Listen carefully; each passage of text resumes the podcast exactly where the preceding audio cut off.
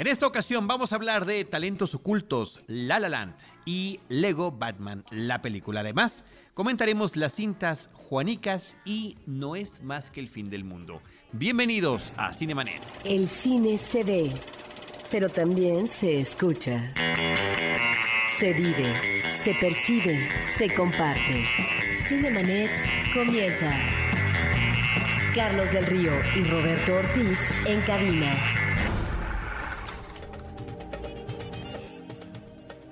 www.cinemanet.com.mx es nuestro portal, es un espacio dedicado al mundo cinematográfico. Yo soy Carlos del Río y desde Anchor Sound, a nombre de Paulina Villavicencio y de El Hombre en los Controles, Uriel Valdés, les saludo y saludo con mucho gusto en este 2016 ya entrados en febrero, a Roberto Ortiz. Que parecía que había desaparecido del mapa. No, no, soy un desaparecido, estoy aquí. no, es que no habíamos coincidido, hay que comentárselo a nuestros amigos cinéfilos que nos escuchan.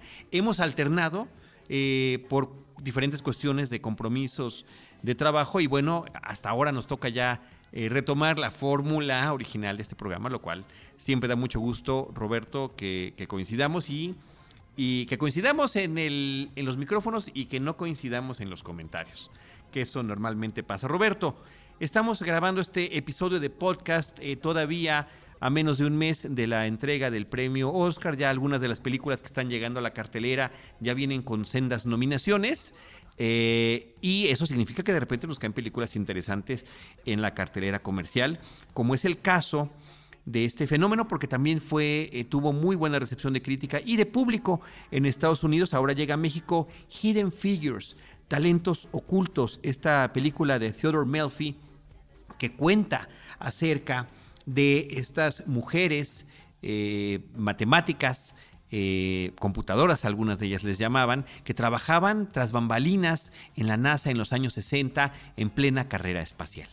Y que es eh, un buen retablo humano, Carlos, de este trío de mujeres. Yo no sé si realmente había esta relación, este vínculo amistoso tan estrecho, esta afinidad en los espacios eh, de relación hogareña o de trabajo. Lo que sí es cierto, Carlos, es que son tres ejemplos reales, mujeres que a principios de los años 60 eh, tuvieron un contexto adverso, muy difícil, por el hecho de ser negras.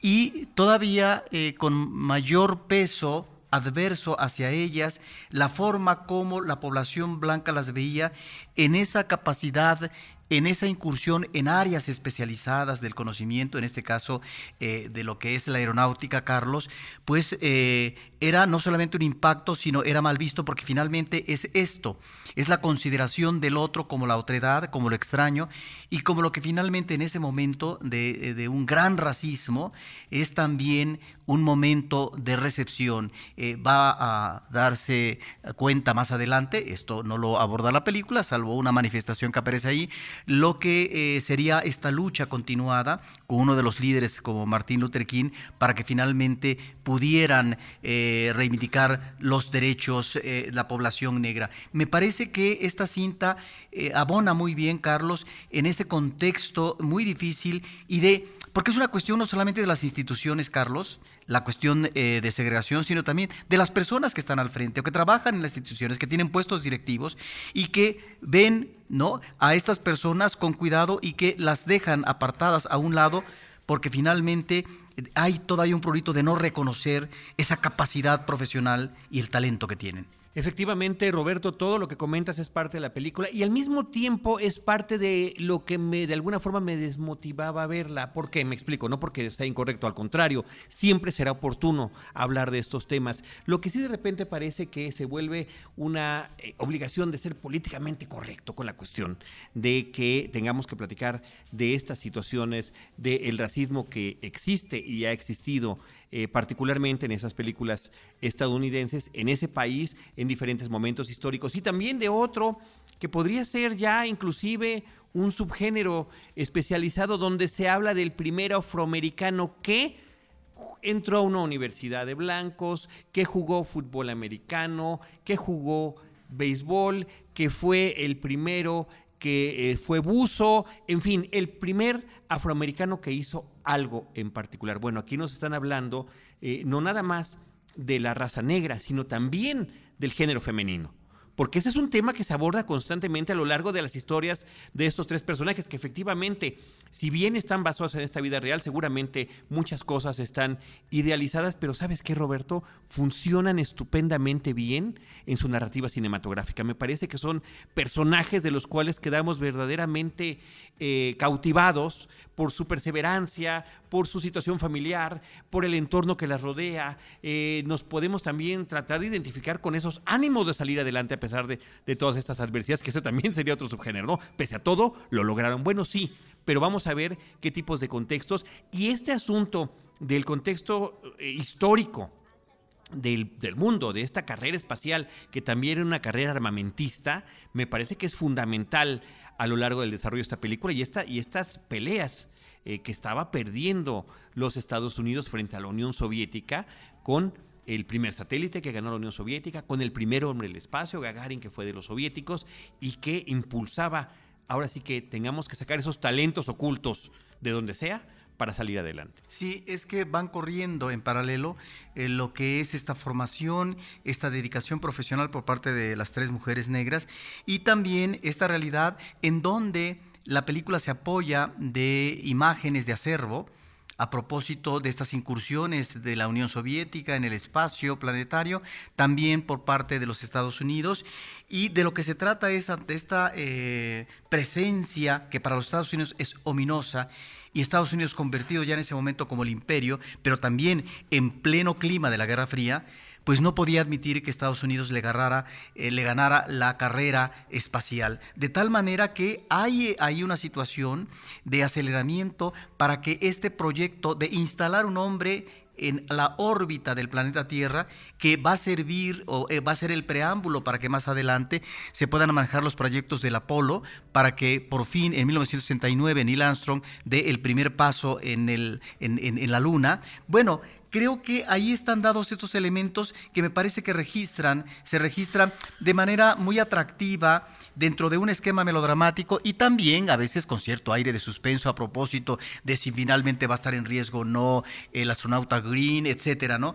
Me parece que ahí es donde también lo que tú dices respecto al área de trabajo de cada mujer es o bien la conciliación inmediata, inmediata y finalmente de parentesco eh, y de identificación eh, de una supervisora especialista en con su personal de mujeres negras o aquella matemática que va a hacer cálculos con respecto a las órbitas espaciales, en donde todo el personal es negro, excepto la secretaria ejecutiva, de tal manera que inmediatamente va a encontrar esa, esa, esa actitud refractaria por parte de sus compañeros de trabajo, ¿no? al grado de marginarla, no solamente con respecto a lo que son los baños eh, eh, solamente para negros o que tenga que manejar su cafetera específica eh, y no usar la de los compañeros hombres. Me parece que eso está bien manejado Carlos, y lo que tiene la película son estos matices que nos van dibujando este panorama y que no es, me parece, una película que trata de manejar uh, eh, o enfrentar una crítica acerba,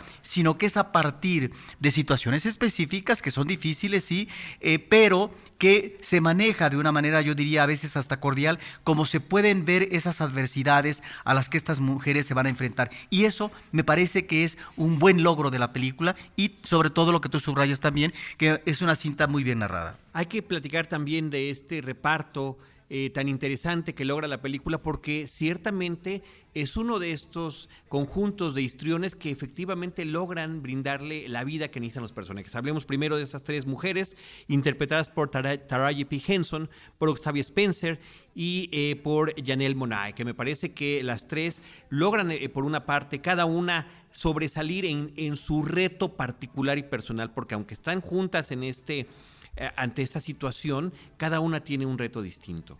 Y eh, me parece que cada una eh, logra hacerlo con demasiada corrección, tanto en este ámbito laboral que estamos mencionando, como en cada uno de sus ámbitos también difíciles de su vida personal y de su vida familiar.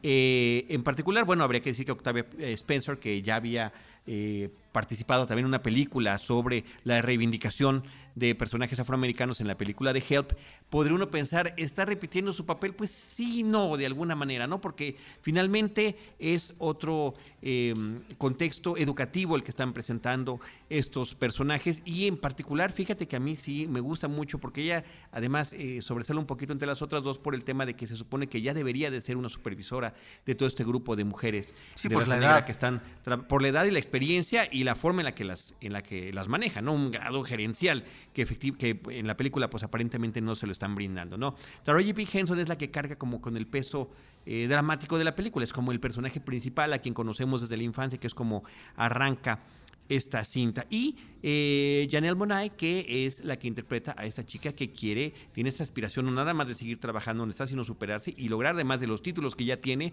uno de ingeniería, que le sería imposible si es que no logra tener ciertas clases en una escuela solo para blancos en este estado donde ellos están. Así que tiene que, bueno, apelar a la Suprema Corte, digamos a la justicia estadounidense. efectivamente, para que se defina si esta la posibilidad corte. existe. Y creo que es un eh, ese- esa escena de la corte está magníficamente elaborada, muy bien manejada y hasta el personaje del juez me parece que es muy correcto la forma en la que lo utilizan e inclusive creíble la solución a la que pueden o no llegar, ¿no? Ahora, Bueno. también lo que me gusta, Carlos, en esto que estás mencionando, eh, que hay particularidades en eh, estos personajes. Eh, cada una tiene sus oh, personalidades, Carlos, y me parece que está manejado muy sutilmente este trasfondo de discriminación, en donde ahí yo insisto, la película no adquiere eh, un, tono, digamos, ah, muy directo, muy abrupto con respecto a esa discriminación que durante toda la vida han padecido, sino que en ese sentido la película eh, matiza, es eh, eh, sutil y efectivamente la discriminación, la, eh, eh, eh, la- la idea de la marginación ahí está como una constante en sus vidas, pero que ellas de manera prudente, sabiamente, saben cómo manejarse ante esa situación porque no pueden dar el paso siguiente si no es que finalmente el árbitro blanco eh, determina o da la facilidad para abrir la puerta. De tal manera que es una cuestión también de espera y a veces eh, puede ser una espera de años, como sucede con el personaje que llega eh, a, ser supervisora. Y eso me parece que ese tratamiento logra, muy humano, tener, digamos, un elemento de mayor acercamiento afectivo y emotivo para el público. Que, además tiene muchos de estos momentos emotivos la película, con los que uno de verdad se queda a merced de estos personajes y de lo que les está sucediendo, sufren sus angustias, vive los, los momentos también emotivos y de gozo cuando logran algún triunfo, eh, que por ahí está este asunto de, de cómo también se convierten algunas días en las pioneras en el manejo de los aparatos de cómputo, ¿no? Que se supone que serían los que las reemplazarían. Entonces me parece que esos, todos esos aspectos muy interesantes. Eh, siguiendo con el reparto, Roberto, me parece extraordinariamente acertado y curioso la selección de Kevin Costner como uno de los principales eh, funcionarios de la NASA que está a cargo de todas estas eh, situaciones que se están manejando, porque él en particular estos temas que tienen que ver con los derechos civiles y con la historia propia de los Estados Unidos, en esa época en particular, de los años 60, los ha abordado en varias películas. Ahí está John F. Kennedy, en, en un papel fundamental que tiene en la película. Y también está la película de 13 días cuando se da esta crisis de los misiles en Cuba y él es uno de los hombres que trabaja con el presidente Kennedy. No, bueno, aquí nuevamente regresa a ese entorno y me parece que sale airoso. Kirsten Dunst eh, está muy bien en este papel, también de la que no, cree ella misma que sea racista cuando en realidad está siendo discriminadora en sus eh, actitudes que tiene con los demás eh, compañeros de trabajo. Claro, pero ahí es donde tú ves no solamente de este personaje, sino otro personaje que es Paul Strafford, que está efectivamente eh, los temores y el rechazo inmediato ante eh, personajes que van a demostrar que pueden tener el mismo nivel o un mayor nivel que eh, los personajes blancos y que finalmente ponen una barrera y un muro y al final tiene que darse el reconocimiento. ¿Por qué? Porque se está trabajando en equipo para una misión que tiene que ver con un proyecto de nación con respecto a la carrera en, el espacio. Y este eh, personaje de Paul Stafford, que es interpretado por Jim Parsons de The Big Bang Theory, claro, que bueno, está muy efectivamente eh, no se sale mucho de lo que normalmente él hace en su trabajo televisivo, pero sí le da cierto sesgo y sobre todo esta parte del el rechazo que tiene hacia esta nueva integrante del equipo que verdaderamente se la imponen allí. Eh, eh Mahershala Ali, que también está en otra película de estas nominadas a los Oscars como es Luz de Luna, de la que platicamos en el podcast anterior, bueno, aunque su papel es menor, eh, como este coronel afroamericano que conoce a esta mujer viuda de la que posiblemente quisiera entrar en una relación, me parece que, aporta mucho su papel. Y yo mencionaría a Glenn Powell, que es el actor que interpreta al astronauta y muy posteriormente político John Glenn, este hombre que se vuelve el primer estadounidense en el espacio y que ya desde la forma en que lo presentan se notaba al menos, no sé si sea verdad o no, pero al menos, insisto yo, idealizado a través de la magia de la narrativa de la ficción, como un hombre político que eh, sabe en qué momento acercarse hacia ciertos grupos, eh, ser carismático y también eh, tomar decisiones que involucraban su propia sobrevivencia en estas pues, situaciones de, de innovación de científica y de riesgos en la tecnología. Pero que no solamente tiene que ver con actos políticos, sino también con una actitud de instinto. Cuando él eh, eh, está a punto de incursionar en este viaje, que tiene obviamente sus riesgos, eh, hay una pregunta de él sobre lo que puede ser el planteamiento de esta matemática negra, y que en ese sentido me parece que ahí está la forma como un hombre que tiene el olfato está avalando la experiencia, el conocimiento de una mujer que puede testimoniar, no solamente testimoniar, sino tratar de verificar en momentos de premura y de urgencia datos que deben de ser fehacientes para que finalmente el vuelo sea un éxito. Pues una película de verdad, Roberto, que me parece que es eh, una muy grata experiencia para el público. Es una película con la que uno puede aprender un pedazo de esta historia de eh, la aeronáutica, de la vida en Estados Unidos, de la lucha de los derechos civiles. O sea, es una película que muy completa en ese sentido, ¿no? Y una película que sí tiene también todos los elementos para ser comercialmente exitosa. Sí, y te digo, la película no se desborda. La película no es... Eh, eh, este tipo de cinta que maneje este discurso beligerante. O maniqueo también. O maniqueo a propósito de la discriminación a la población negra. Ahí es donde me parece que la película adquiere un tono discreto, que le viene muy bien, porque son diferentes realidades las que está presentando. La realidad individual o familiar, la realidad profesional, la realidad del contexto social, la realidad profesional del trabajo eh, de eh, la NASA, etc. Y ahí me parece que no hay en la dirección, no hay en la narrativa de la película ningún exabrupto aunque finalmente se estén abordando situaciones difíciles, como por ejemplo una manifestación eh, en favor de los derechos civiles de los negros, en donde finalmente y de manera obviamente eh, eh, con el conocimiento de, de, uno de los personajes de estas mujeres, sabe que tiene que estar al margen porque finalmente está trabajando en una institución de blancos y que sabe los riesgos que puede correr y no porque no comprenda su situación y este entorno eh, discriminatorio. Me parece que ahí es donde la película logra eh, sostenerse muy bien sin necesidad de querer registrar esta situación adversa que finalmente yo creo que se maneja muy bien.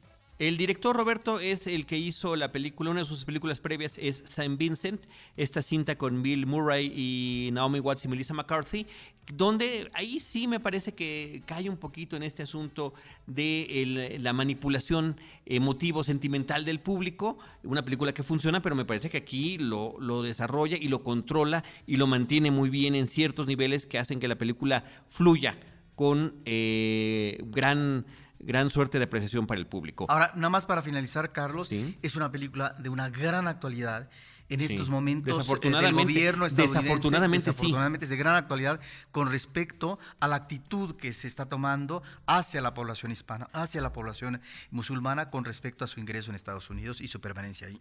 Roberto, yo quisiera como, como corolario em, dar una recomendación adicional al público que nos escucha cinéfilo. Si ya la vieron, hay que volverla a verla. Si no la han visto, es una gran oportunidad de ver una película de 1983 que se llama Los Elegidos. The Right Stuff es el título original y que es una película de Philip Kaufman que trata justamente sobre todo este grupo de astronautas y los primeros intentos de la NASA por eh, eh, participar y destacar en la carrera espacial. Además es una película que tiene un reparto sensacional con Sam Shepard, Scott Glenn, Dennis Quaid, Fred Bard, eh, Barbara Hershey, en fin, quien quieran ustedes participa en esta cinta y el papel de John Glenn en esa película lo hace Ed Harris, ni más ni menos. Me parece como que como contexto histórico visto a través de la ficción cinematográfica, creo que son dos cintas que se podrían complementar bien. Me voy inclusive con una tercera, El cielo de octubre, eh, eh, que también eh, aborda la inquietud de un adolescente por cuestiones científicas hacia la carrera especial en este entorno de, de la carrera espacial. Sí, Roberto, este, ¿qué te parece si también platicamos eh, de La La Land? Que bueno, es una película que lleva en nuestra cartelera a la hora de grabar este, eh, de publicar este episodio, pues ya casi tres semanas. Hubo dos semanas en las que estuvo en salas de preestreno, en eh, salas de arte de las dos principales cadenas cinematográficas, en Cinépolis y Cinemex, y que ahora finalmente se estrena a la par que Talentos Ocultos en la cartera comercial y, y que es además la película que más nominaciones tiene en esta ceremonia del 2017 que estamos por ver y además históricamente pues empata con un par de películas, La Malvada eh, y Titanic en número de nominaciones. Sí, tal vez eh, es un número exagerado. Yo también lo en creo. eh, las nominaciones. Bueno, ya lo veíamos desde las nominaciones y las premiaciones del Globo de Oro, pero es un musical rescatable. Es un musical que, si bien es cierto que tal vez en la parte final pareciera que se desinfla, ¿sí? recupera aliento en, en los últimos minutos.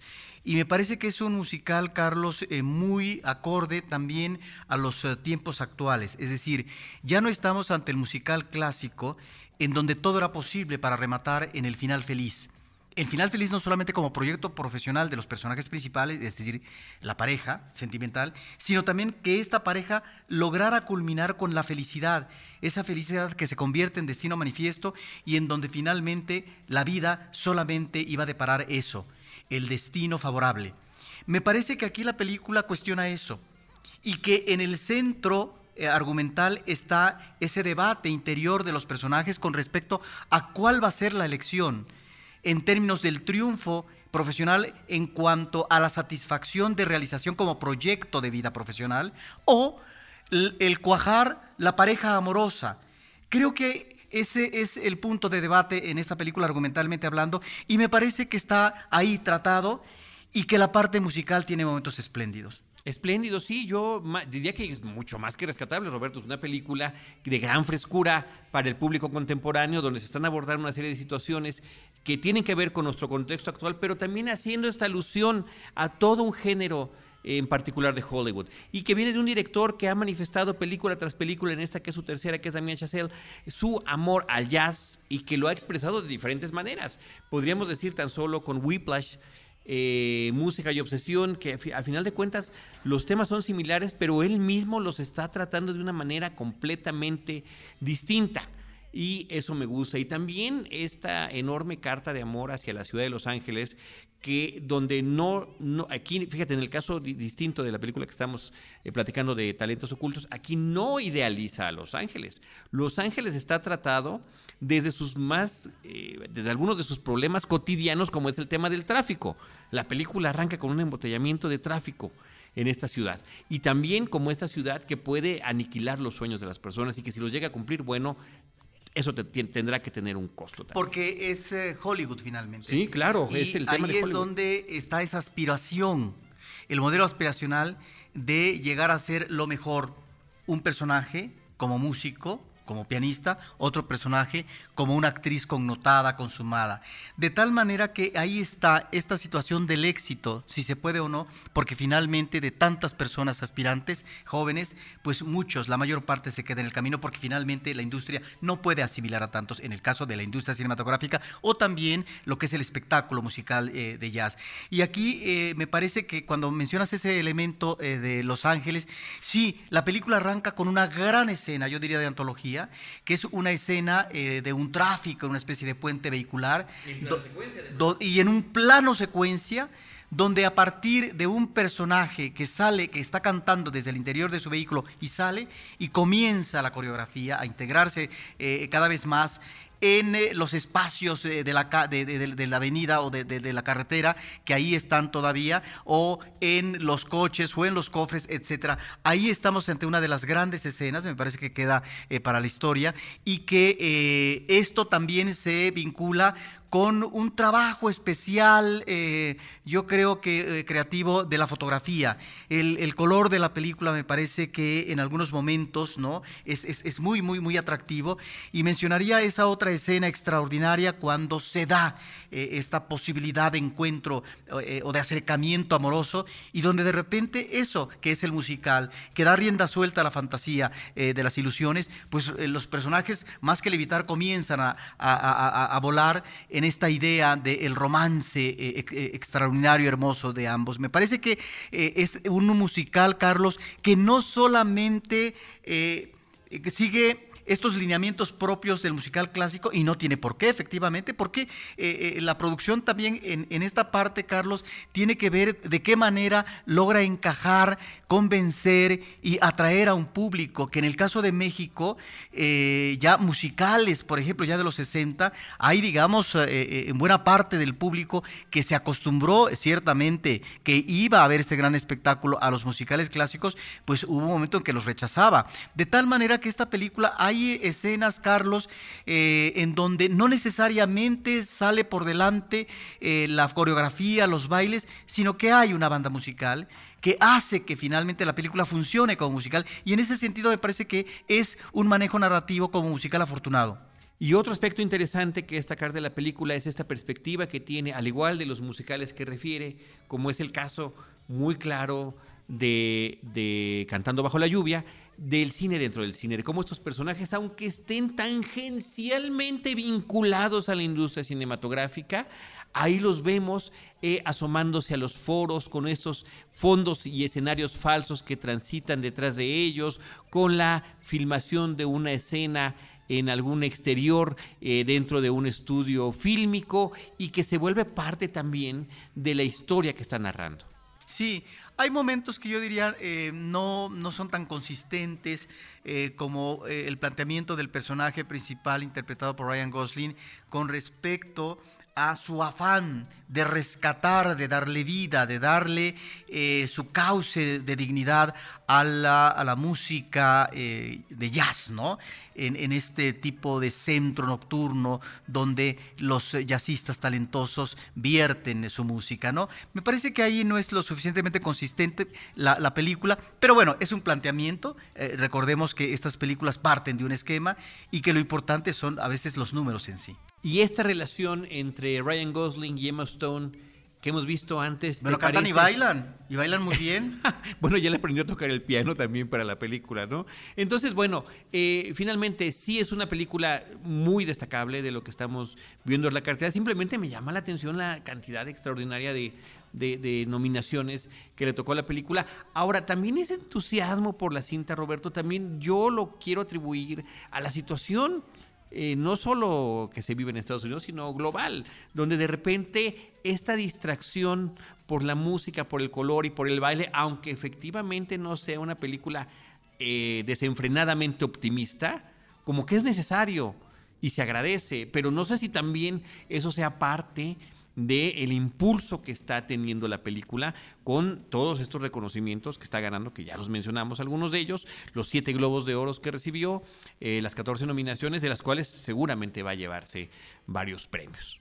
Pues me parece que es una película eh, que el público ve que finalmente festeja y vamos a ver eh, cómo funciona comercialmente en México. 14 nominaciones, ya las mencionamos algunas de ellas en el episodio pasado. Yo ahora más quisiera regresar a Talentos Ocultos porque no mencioné que está nominada como mejor película en el 2017 del, para los Óscares, mejor actriz de reparto o de soporte para el caso de Octavia Spencer y mejor guion adaptado para el propio director Theodore Melfi y para Alison Schroeder.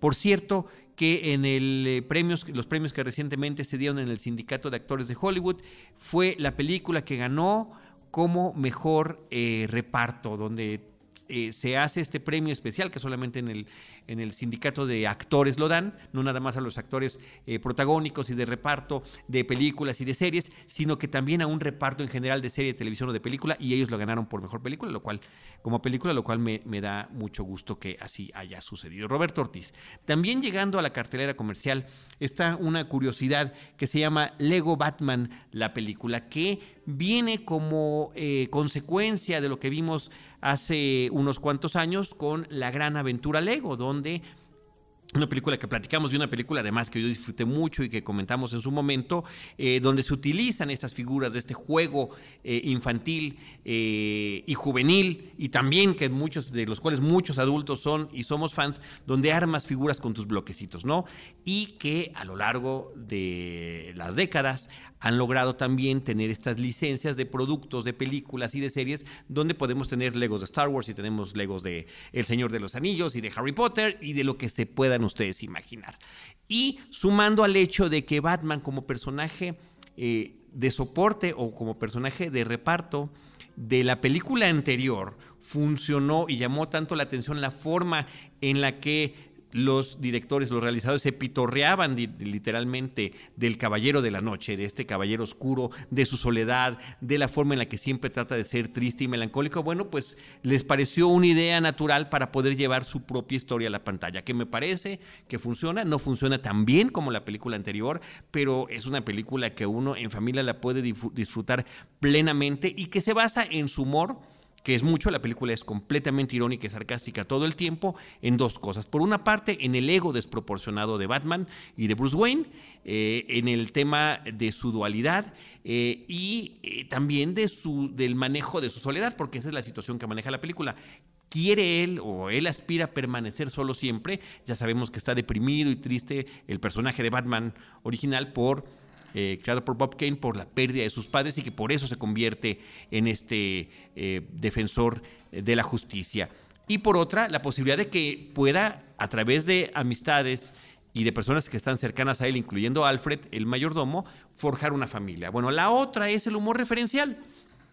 Una vez más, Lego hace gala de todas estas franquicias que tiene para poder integrarlas eh, con cierta creatividad a lo largo de la película y en particular, Roberto, que logra hacer referencia y mención prácticamente de cada una de las versiones previas que ha tenido Batman en, eh, con diferentes directores, desde los seriales, desde la serie televisiva de los años 60, las versiones de dos, porque fueron dos películas dirigidas por Tim Burton, lo que hizo Christopher Nolan con el personaje, en fin, al final de cuentas, todo eso lo menciona y lo utiliza y que tiene personajes eh, de soporte muy interesantes y muy divertidos, eh, como puede ser el caso de, de Robin, ¿no? Y este guasón que tiene esta aspiración de ser el gran enemigo de Batman y Batman ni siquiera lo pela, lo cual lo convierte en una especie de historia romántica muy curiosa. Así que bueno, ahí está esta versión divertida, irónica, sarcástica, que utiliza también algunos de los mismos elementos de eh, la gran aventura Lego, como es el hecho de que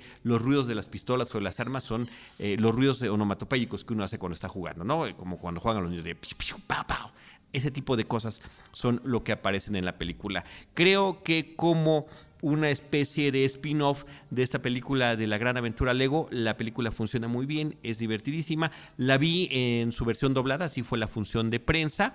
Eh, el trabajo es bueno, sin embargo, tiene este asunto que ya hemos platicado en otras ocasiones de em, la tropicalización de algunas frases, palabras y expresiones eh, muy propias, me parece, que de aquí, de nuestro país, que no sé si necesariamente suman a la película. Ahora también me gustaría tener la oportunidad de verla eh, con las voces originales, porque Will Arnett repite su papel de Batman que hizo en la película pasada, Ralph Fiennes es el eh, mayordomo Alfred, el guasón es Zach Galifianakis, Michael Cera es Robin, en fin, te trae un reparto interesante, así que creo que sí, y yo lo haría gustosamente verla nuevamente en su versión original. Así que Roberto, pues ahí está la gran aventura Lego continúa con esta película que se llama Lego Batman, la película, una cinta dirigida por Chris McKay y que, bueno, tiene también en la parte de producción de la película a los realizadores de la película previa. Roberto Ortiz, cartelera alternativa, traemos ahí un par de películas, el documental Juanicas, si te parece comenzar con ese. Es una producción de México-Canadá de Karina García Casanova de 2014, eh, que en su momento, bueno, apareció en Cinemanet, pues la entrevista que se le hizo a esta directora por su presentación hace dos años eh, de esta cinta en el Festival Internacional de Cine de Morelia.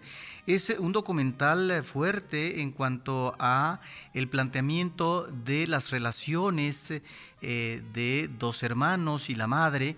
Es una familia disfuncional y de repente el público no tiene de qué agarrarse a propósito de una actitud suicida de un personaje masculino. Y bueno, hay que decir que la directora es parte de esta familia y que le tocó vivir esa situación tan uh, estruendosa, tan aparatosa eh, y también eh, pues, tan trágica en algún momento.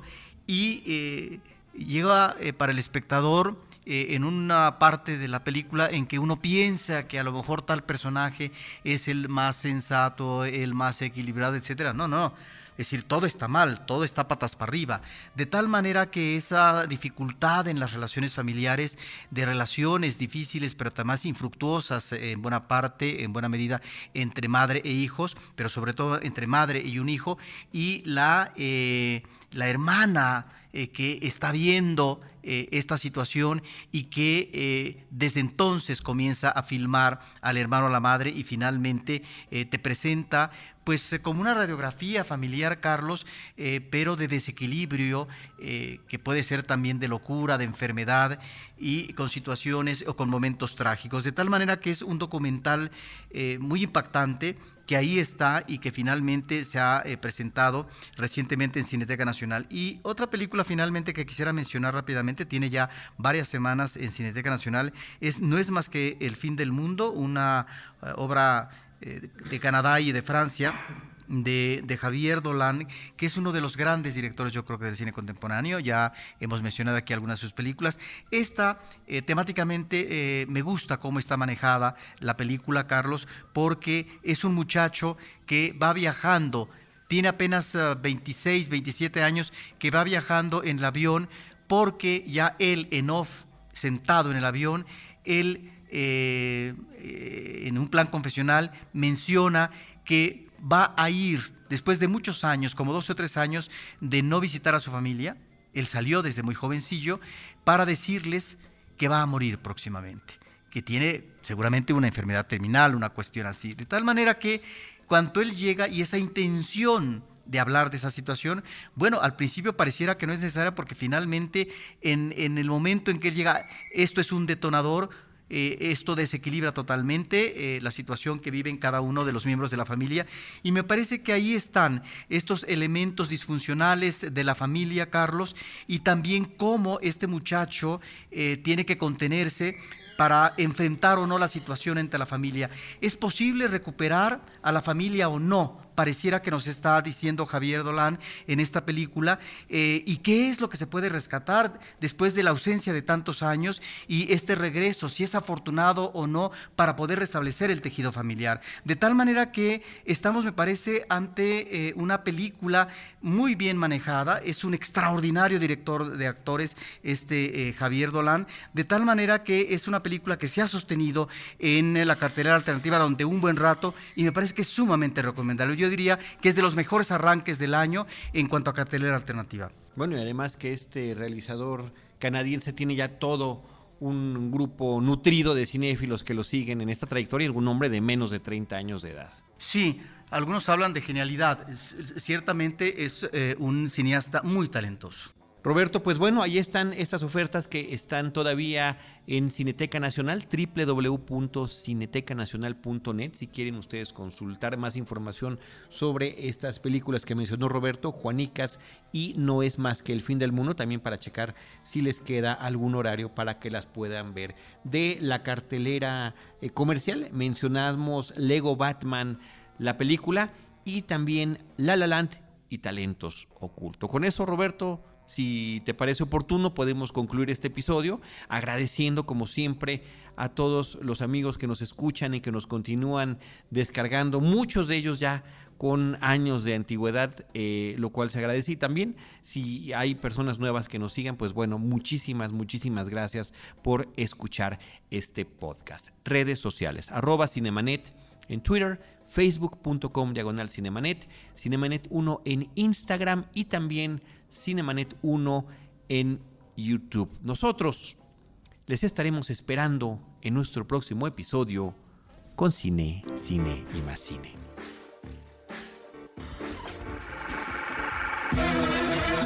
Cinemanet termina por hoy. Más cine en Cinemanet.